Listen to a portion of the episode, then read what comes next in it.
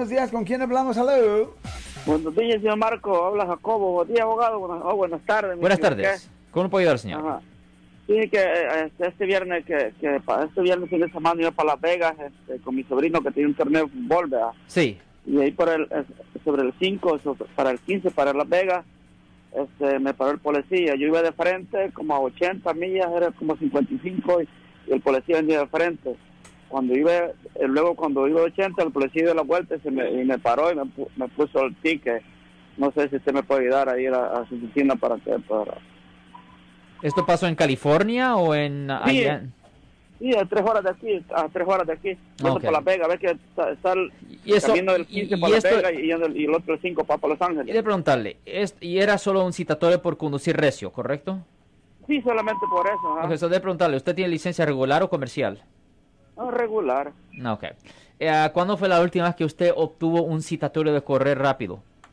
Ah, como 10 años. Oh, God. So usted no es una persona que rutinariamente agarra tickets.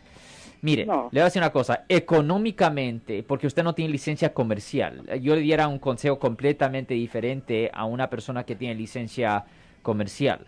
Pero viendo que usted no tiene una licencia comercial, económicamente lo que hiciera más sentido hacer es ir a la corte, entregar una declaración de, de no culpable y pedir una fecha de juicio. En la fecha de juicio, el policía se tiene que presentar. Ahora, si el policía no se presenta, el caso quedará desestimado. No puntos, no multa, no nada. Ahora, en caso de que un policía sí se presente en su situación, lo que puede hacer es declararse culpable y pedir ir a la escuela de tráfico para que no le pongan los puntos en la licencia.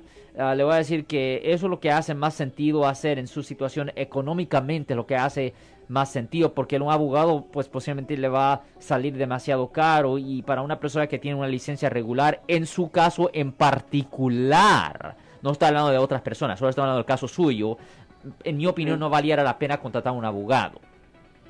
Oh, perfecto. Entonces, yo aquí no, que, no quería ir hasta, hasta allá. Hasta... Oh, pues sí, ok, eso sí es una cuestión de distancia. Si usted no quiere ir hasta allá, pues ahí pues vale la pena contratar a un abogado. So, denos una llamada al 1-800-530-1800. Pero sí, si es en el estado de California, la oficina le puede ayudar. Sí, señor. Si les gustó este video, suscríbanse a este canal, aprieten el botón para suscribirse y si quieren notificación de otros videos en el futuro, toquen la campana para obtener notificaciones.